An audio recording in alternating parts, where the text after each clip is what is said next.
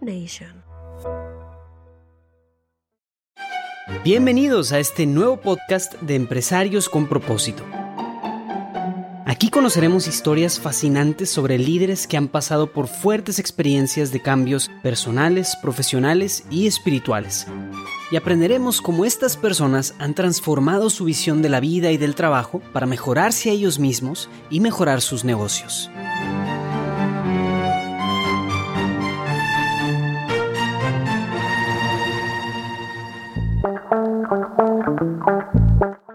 Bienvenida a un episodio más de Empresarios con propósito.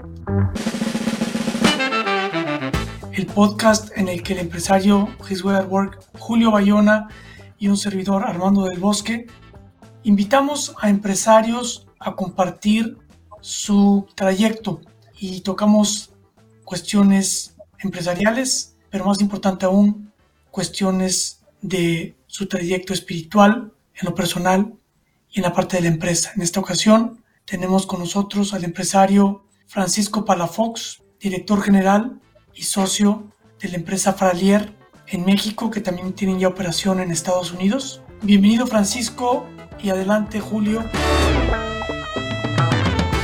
Un gusto tenerte aquí con nosotros hoy. Pues lo primero sería cuéntanos un poquito quién es Francisco y, y cuéntanos un poco de, de Fralier, por favor. Gracias Julio, gracias Armando. Soy felizmente casado hace 36 años con tres hijos. ¿Quién soy yo? Un enamorado creo. Es una gracia de Dios estar siempre enamorado, no siempre gozoso, pero siempre enamorado. ¿No? El amor no siempre es gozoso, ese es, quizás el error, ¿no? Pero que siempre es amor, ¿no? Y que al final siempre trae gozo. Nada más hay que ser persistente y paciente. La familia, mi papá y su hermano, abrieron esta empresa hace 82 años. ¿Qué hacemos? Hacemos sabores y fragancias como materia prima para la industria. Y aquí vienen las historias familiares, ¿no? Cada una con sus particularidades y como son las familias, ¿no? Todas las familias, como bien lo recuerda el Papa, en todas las familias tenemos problemas, dificultades, diferencias, carácter de cada uno y en realidad es que cada uno percibimos a nuestra familia desde nuestra propia historia. Hubo una primera división, digamos, ¿no? de, la, de aquella empresa que se fundó en donde mis primos se dedicaron a eso y ahí fue la primera división, digamos, ¿no? Y había sabores y cosméticos y dentro de cosméticos estaba fragancias. Después cosméticos creció, creció, creció, creció y el departamento de fragancias se convirtió en una tercera empresa que se llamaba Essence Flair. Aceites y esencias es la empresa madre, de ahí nace perfumes y aromas y de perfumes y aromas nace Essence Flair que hace fragancias como una tercera empresa. Todavía estaban de socios mi papá, su hermano y como único cliente prácticamente perfumes y aromas. Después, en ese crecimiento y en ese desarrollo, entran mis hermanos, que son 10 años más grandes que yo, 10 años y el otro 9 años más grandes que yo. Y empieza a crecer y empezamos a, crear nuevo mercado, buscar nuevo mercado, buscar nuevo mercado. Y por una visión, creo que es parte de una visión, ya es difícil, una sola familia, ahora dos familias todavía se hace más difícil. Entonces, ahí en una visión, y bendito Dios, les iba a ellos muy bien, permitió que separáramos la empresa de fragancias. Entonces quedó mi papá y su hermano en sabores, mis primos en cosméticos y nosotros en fragancias. Y así creció por muchos años, hasta que se vuelven a juntar las dos empresas y ahí están mi papá, mis dos hermanos y yo. Siempre es un reto familiar y empresarial este asunto, ¿no? Porque sabemos que pues las personalidades son totalmente, pueden ser totalmente opuestas, ¿no? En la misma familia puede haber dos visiones eh, diferentes, pero bueno, creo que qué es lo que nos mantiene todavía hoy juntos y que ha permitido que la empresa siga creciendo y siga eh, pues funcionando adecuadamente, creo que el único secreto es la paciencia. O sea, no hay aquí otra cosa que la paciencia. Del lado familiar, ¿no? En el lado empresarial, pues hay muchos jaloneos, diferencias, eh, distintas opiniones y eso se lleva al plano familiar, ¿no? El asunto es la paciencia, no querer romper, es algo que se va tensando, tensando, tensando. Y si alguien lo quiere romper, pues se acaba, ponerse en manos de Dios, porque creo que es un tema que, que solo Dios puede resolver, porque además todos sabemos que viene el problema de los egos, el problema pues de controlar, dominar, quién, ¿no? ¿Quién va a, a llevar esto?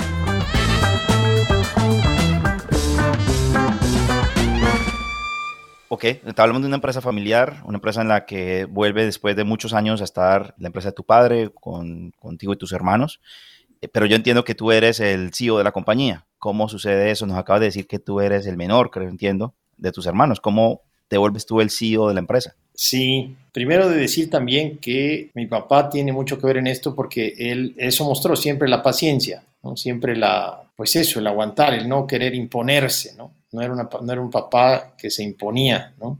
Sino nos dejaba y nos dejó hacer, nos dejó trabajar, nos dejó ser. Eso creo que es uno de, las, de los temas claves, ¿no? O sea, supo soltar, no, no es decir, yo aquí soy el fundador y aquí nadie se mueve hasta que yo diga. Él soltó, dejó, permitió, hizo que creciéramos. Eso creo que es el primer gran secreto. ¿Cómo llegué yo aquí? Solo Dios sabe y lo digo con toda certeza porque nunca estuvo en mis planes, ni en mis sueños, ni estaba en mi visión el tema. Se dieron al momento de reunir las empresas mucha fricción, de muchas diferencias. Se tensaron todas las situaciones y en, ese, en, ese, en esa tensión, yo lo único que hice fue dedicarme a, a, la empresa y a resolver, a resolver, a resolver, a resolver, a atender pues, todo lo que fuera posible. Llegué aquí pues porque prácticamente ya lo hacía, ya lo estaba yo haciendo hasta que buscamos asesores externos. Es muy difícil y te llevan a lugares que no son lo que verdaderamente quieres, ¿no? Quieres conservar la familia y permitir que la empresa siga creciendo. Él revisó, hizo un análisis de toda la empresa y en ese análisis él dijo, bueno, pues necesitan que alguien, alguien opere. No pueden seguir trabajando todos, en, en, donde todos mandan, es un desastre, ¿no? Él fue el que propuso. Dejen a Francisco que opere y ustedes manténganse en el consejo. Pues aunque no les gustó, mis hermanos, no les gustó, no, no les pareció que era una buena idea. Pero bueno, pues en paciencia, en paz y en camino, pues seguimos persistiendo y aquí estamos.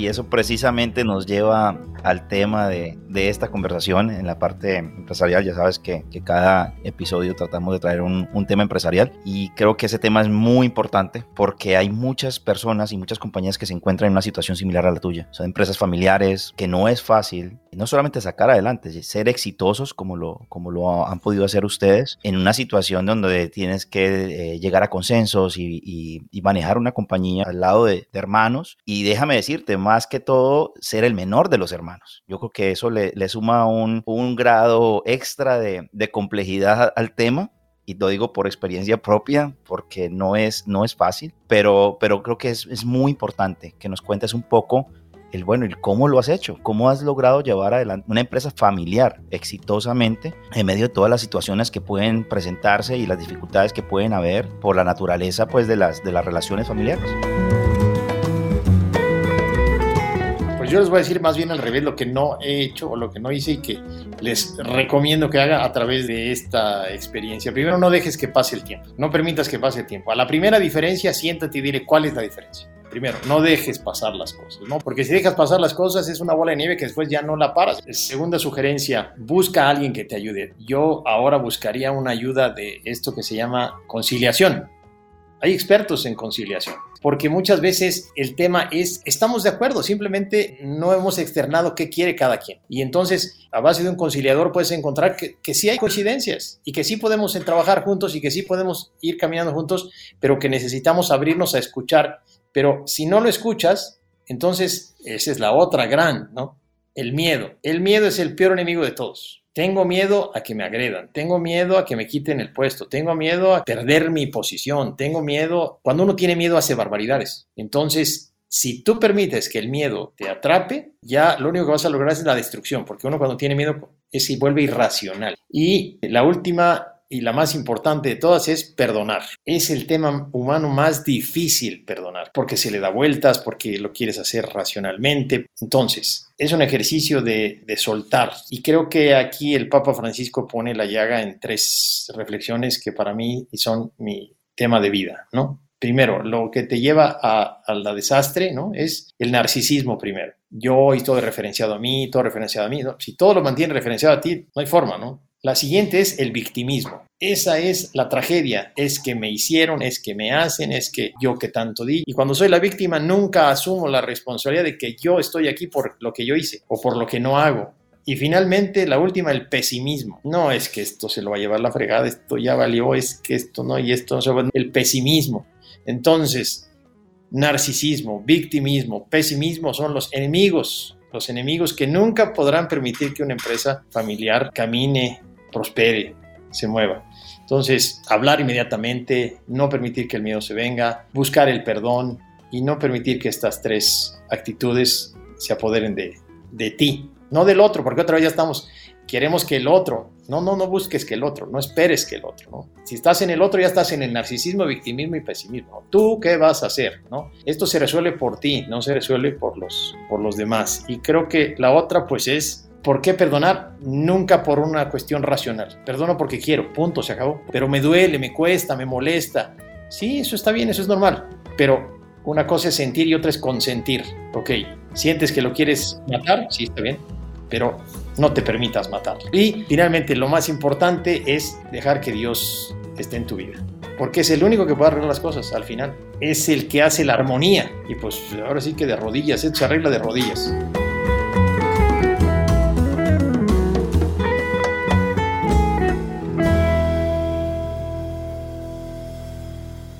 Francisco, te voy a aventar dos preguntas rapiditas. Paciencia, dices tú, y soltar contra imponer en ambos casos, ¿hasta cuánto? Porque tú puedes ser tan paciente, tan paciente, tan paciente que se llevaron la empresa. ¿En qué momento tú tienes que decir hasta aquí? Y quizá cómo lo tienes que decir. A ver, es que a lo mejor podemos aclararlo porque paciente con tus hermanos hasta la muerte. Con las situaciones de la empresa, ni un minuto, porque si la empresa se la lleva el catre, ¿no? ¿Y si la paciencia con tus hermanos puede llevarte a que a la empresa se la lleve el catre? es que la paciencia no es la inacción, la paciencia no es dejar que tenemos fugas de dinero. ¿Qué tengo que hacer? Pues parar las fugas, punto. Pararlas yo. Si yo le pido a otro que las pare, pues entonces creo que sí no va a pasar. Tomo yo el toro por los cuernos y yo trabajo para que esa fuga se detenga. Oye, pero es que era, es responsabilidad del otro, le toca al otro, no me corresponde, no es a mí qué. ¿Y eso qué? Eso no me lo venga, no me lo traigas a colación, porque eso no procede. Y la otra, soltar contra imponer. Pues ese es el, ejemplo de mi papá. No, no, no se trata de, de, arrollar. Entonces es, pues es avanzar, pero he llorado, he sufrido, he pedido, he, pedido perdón, le he fastidiado, le he regado, he lastimado, pero lo único que no pueden decir es que yo he roto. Y creo que al final es la intención también. ¿Cuál es la intención? Si la intención es quedarse con todo y hacerlos a un lado y, como digo, apropiarse de todo, pues sí, ya. ¿Qué, qué familia, ¿no? Si la intención es que la empresa salga adelante y vamos, seguimos todos juntos, pues adelante. Otro creo que de los grandes secretos es el, dinero. Nunca ha habido diferencias de dinero entre nosotros. No importa qué hagamos, todos ganamos lo mismo. Esa parte no la había, no la había escuchado y, antes de, ningún empresario y me parece súper interesante. Yo creo que ya nos podemos ir moviendo un poco hacia el tema preferido. Inclusive tú hablabas ahora de, perdón. Antes de que pasemos a este otro tema, yo solamente quería hacer un comentario de algo que, escuché hace poco de, alguien y me, y me ha servido muchísimo porque yo creí que se trataba solamente de perdón, pero decía, decía este escrito que, que leí que el débil guarda rencor, el fuerte perdona, pero el sabio ignora. Y para mí eso ha sido un, algo muy, muy interesante, porque no se trata solamente entonces de perdonar, sino muchas veces se trata de ignorar por ese amor que tú, que tú hablabas ahora. Y bueno, moviéndonos ya un poco hacia, hacia la segunda parte de esta conversación, yo quisiera empezar por preguntarte, ¿cuál fue ese momento de conversión? Si es que hubo un momento de conversión. Normalmente, y lo he dicho antes, para mí, entre los empresarios que, conozco, hay como dos historias. La historia del que siempre ha sido muy piadoso y muy bueno y el que en algún momento venía súper mal y Dios lo organizó y lo hizo cambiar de, de, camino, que ahí estoy yo más o menos. ¿Cuál es esa historia tuya de conversión?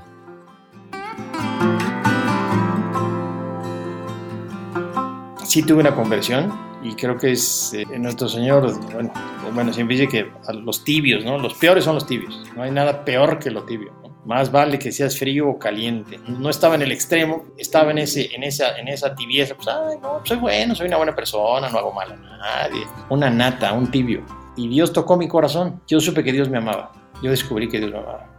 Yo creo que esa es la conversión, ¿no? Descubrir reconocer que Dios te ama. Y el día que yo reconocí que Dios me amaba y otro de los días más felices de mi vida fue el día que me dio la gracia de ver un poco, nada más, nada más un poco, todo lo que le había yo fallado, ¿no? Pero poquito, no me, no, no, no me ha dejado ver. Pero con un poquito que me dejó ver, ese día fue el día más feliz. Dicen, bienaventurados los que lloran, porque este día lloré, lloré y lloré y lloré y me desahogué. Le pedí perdón, ¿no? Y ese día me convertí, inicié un camino de regreso, porque digo que el que se convierte sigue en el mismo lugar, ¿no? No eres otro, eres el mismo. Eres el mismo, pero estás con una mirada hacia otro lado. Y ahí inició mi camino de regreso. Y todavía estoy en ese camino de regreso. Esto no termina hasta que me llamen de ahí arriba. Y una de mis confusiones más grandes, Julio, era esa. Bueno, ese es uno de los enemigos más terribles. Bueno, no, no, no, no, no, no, no, fregados. Aquí no se trata de ser buenos. Si, si, estás buscando ser bueno, pues búscate otra filosofía, búscate otra cosa. ¿no? Aquí no se trata de ser buenos. Aquí se trata de dejarse amar por Dios, de reconocerse amado por Dios. Con todos mis defectos, con todas mis fregaderas, con todo lo que hago,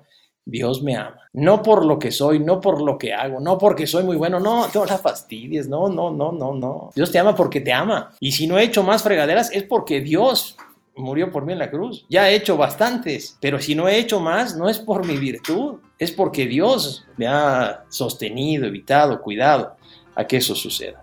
Entonces, la vida espiritual no, no camina si no avanza. Aquí, entre más necesitado me reconozco, más avanzo en la vida espiritual. Si yo avanzo en la vida espiritual y digo, no, pues ya soy un fregón, ¿ya para qué necesito a Dios? No, pues ya, si ya soy un soy re bueno, paciente, amable, generoso, bondadoso, alegre, entusiasta. No, no, pues ya. Si hay algo de eso, es porque Dios te lo ha dado, porque Dios te lo da. O sea que entre más avances, más debes de reconocer que sin él no lo haces. Este, a partir de ese día yo dije, lo único que quiero es convertir al mundo entero, lo único que quiero es que todo el mundo tenga esta experiencia que yo tengo. Quiero que todo el mundo sea tan feliz, tan inmensamente feliz como yo soy. Cambió mi vida, digamos, eh, mi, mi, mi, perspectiva de la vida, mi perspectiva de, de, de, mí mismo, de mi matrimonio. No sabía, no sabía lo que era verdaderamente amar. Y Dios me hizo el... Dios, Dios, Dios me, me ha regalado, me ha, me ha, sostenido, me sostiene, ¿no? Y ahora, pues ahí voy, ¿no?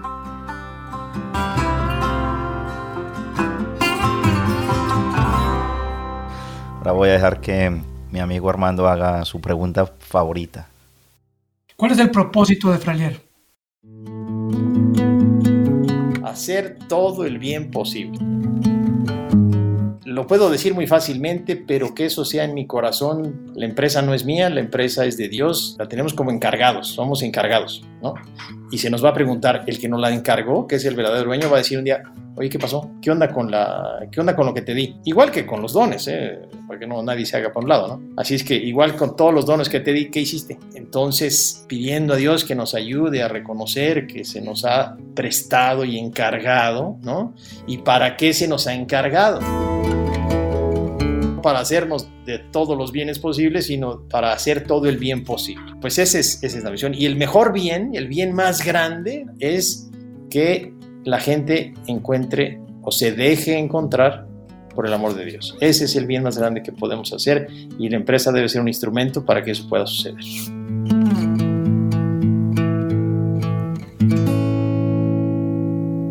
Precisamente ese es el punto que te nos adelantaste la siguiente pregunta donde pues hacer todo el bien posible es pues bueno, deja todo y dáselo a una empresa, a una organización que ayude a los niños de la calle o vende todo Fralier y dáselo todo a las monjas de la caridad, pero nos dices tú que el mejor bien es llevar a la gente a Dios y como nos lo has dicho tú, en tu empresa lo puedes hacer. ¿Nos quieres andar un poquito más cómo, y cómo lo relacionas con Jesús Work? Sí, entonces en esa, desde esa conversión que tuve y, y, y buscaba yo caminos y hacía cosas y, poco, poco eficientes desde el punto de vista este, humano, ¿no? Y aquí entre paréntesis nada más el tema de la oración como el tema central. O sea, no hay vida, no hay vida, en esto no hay nada si no hay oración. Entonces hay que persistir en la oración. Lo que diría es que persistamos en la oración. Y en esta búsqueda de cómo hacer esto, cómo hacer que la empresa sea un instrumento para, hasta que eh, fui a esta este lanzamiento de His Work en, en, México, ¿no? Y este, lo que más me impactó fue que los, unos americanos, una empresa de Coca-Cola, un distribuidor de Coca-Cola en los Estados Unidos, dijo que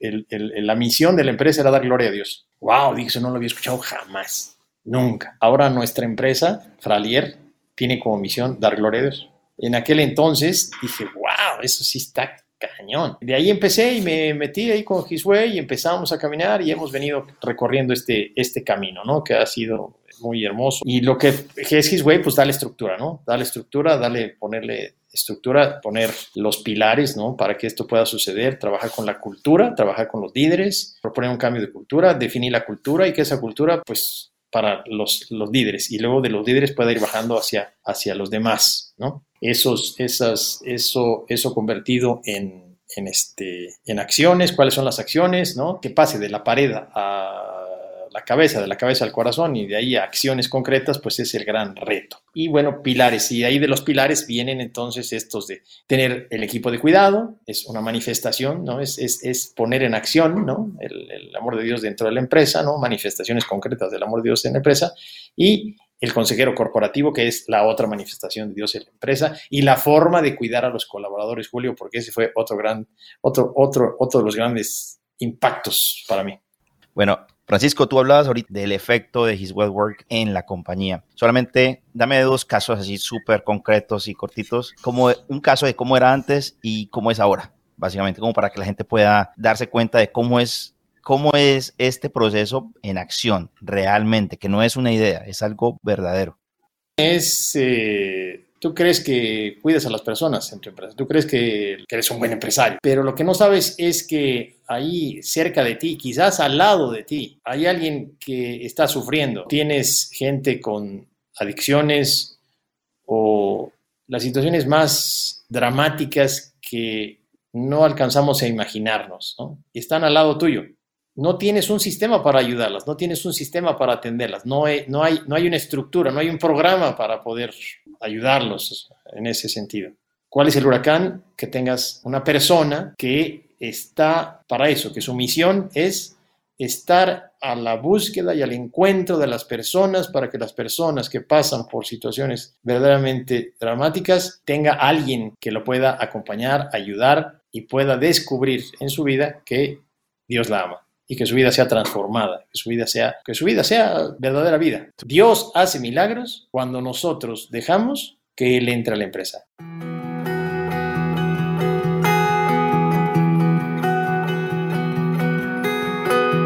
¿Cómo dejamos que Él entre a la empresa? A través de los, le llamamos consejeros corporativos, pero cuando tú dejas que un consejero corporativo entre a la empresa, dejas a Dios que entre a la empresa. Entonces, dejas a Dios que entre en la empresa. Y cuando Dios entra en la empresa, milagros que no te podías eh, nunca haber imaginado. Un ejemplo, un, un, milagro, danos un algo concreto, un milagro que, que recuerde, algo, algo que, un caso específico que recuerdes.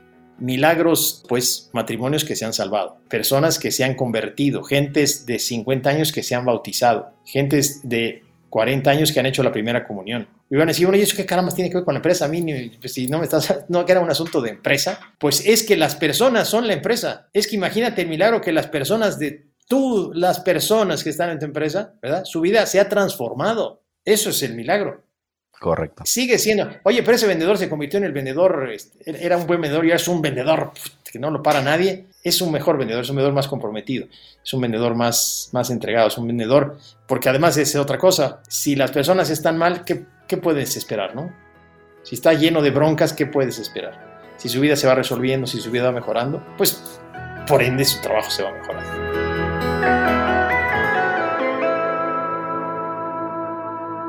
mi última pregunta para ir cerrando es, el principio de la conversación hablábamos de lo retador que definitivamente es una, manejar una empresa familiar y liderar la empresa familiar y liderarla cuando eres el menor. Bueno, ¿y cómo es además aparecerte un día frente a tus hermanos mayores y decirles, y es que aparte voy a traer un programa donde vamos a consagrar la empresa a Dios y vamos a traer a His Well Work a la compañía. ¿Qué, qué, qué sucede en un momento de esos? ¿Y cómo fue ese proceso? pues que te pueden, no te lamentan porque es la misma mamá, pero pues digamos, te estás loco, ahora sí, ahora sí estás, absolutamente loco, ¿no? Tú y tus, tú y tus este, locuras, tus chifladuras, etcétera, ¿no? Yo creo que no le tenemos que tener miedo a esa parte. Yo creo que hay, hay muchos miedos. No hablemos de Dios. No, no les digas claramente. No, no les hables abiertamente. ¿Por qué si estás convencido del amor de Dios y estás convencido que el amor de Dios transforman las vidas, ¿por qué no lo vas a gritar? ¿Por qué no lo vas a decir? Si no vas a agredir a nadie, si no se trata... No, no, no, no, aquí no vamos a forzar a nadie, pero los vamos a invitar con claridad y con, certeza. Entonces, no tengamos miedo de eso y menos con los hermanos. Te pido que me des la oportunidad de, hacer esto. ¿Tiene un costo? Sí, mira, es el costo. No, no te va a impactar, el costo no te va a impactar a ti, el costo no te va a doler, ¿verdad? Y lo único que te puedo decir es que si las personas están mejor, la empresa va a estar mejor. Éntrale, olvídate de todo lo demás. Nada más piensa en que la empresa, para que esté bien, las personas tienen que estar bien. Entonces, esto va a ayudar a que las personas estén bien.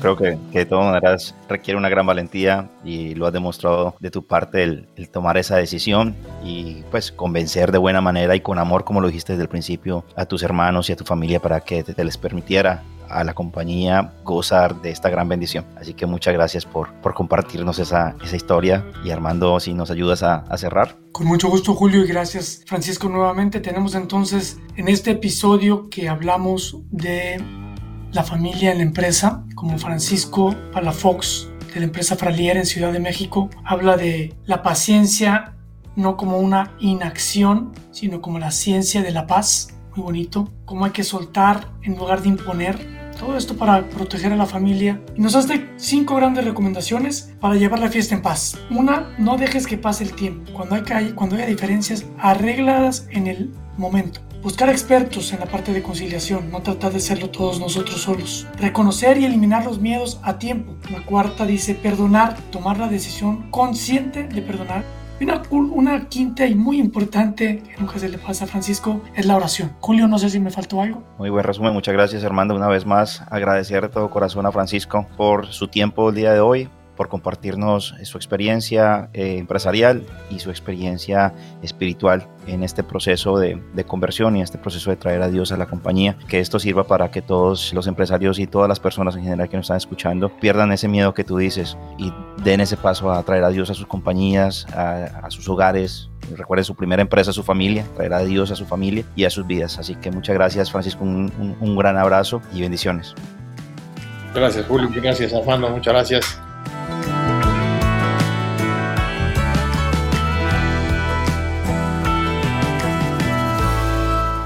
Si les gustó esta historia, no olviden darle me gusta y compartirla con amigos y familia. Empresarios con propósito es un podcast producido por Julio Bayona y Armando del Bosque.